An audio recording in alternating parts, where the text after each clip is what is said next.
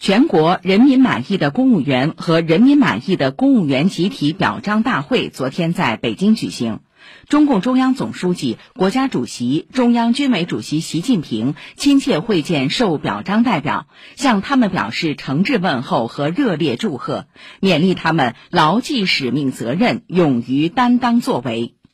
中共中央政治局常委、国务院总理李克强参加会见，中共中央政治局常委、中央书记处书记王沪宁参加会见，并在表彰大会上讲话。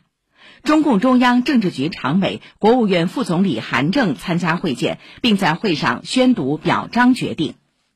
决定指出，在党的二十大即将召开之际，为表彰先进典型、弘扬奋斗精神，激励动员广大公务员和公务员集体奋进新征程、建功新时代，党中央、国务院决定授予朱勤等三百九十七名同志全国人民满意的公务员称号。